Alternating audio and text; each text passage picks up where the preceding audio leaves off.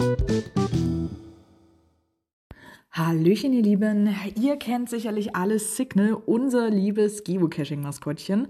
Ein Frosch mit einer Antenne auf dem Kopf.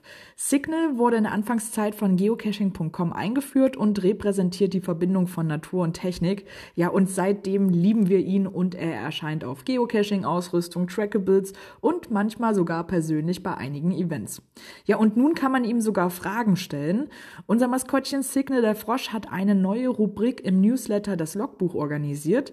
Luckys und erfahrene Geocacher geben Tipps und Ratschläge, ob ihr zum Beispiel eine Genehmigung für einen Geocache braucht oder Tipps äh, zum Lösen von Mysteries oder Multicaches sucht. Über diese neue Funktion bekommt ihr alle Antworten. Ja, über den Link in der Infobox kommt ihr direkt zum Protokoll und auch den Link zum äh, Blogbeitrag äh, packe ich euch noch einmal mit rein.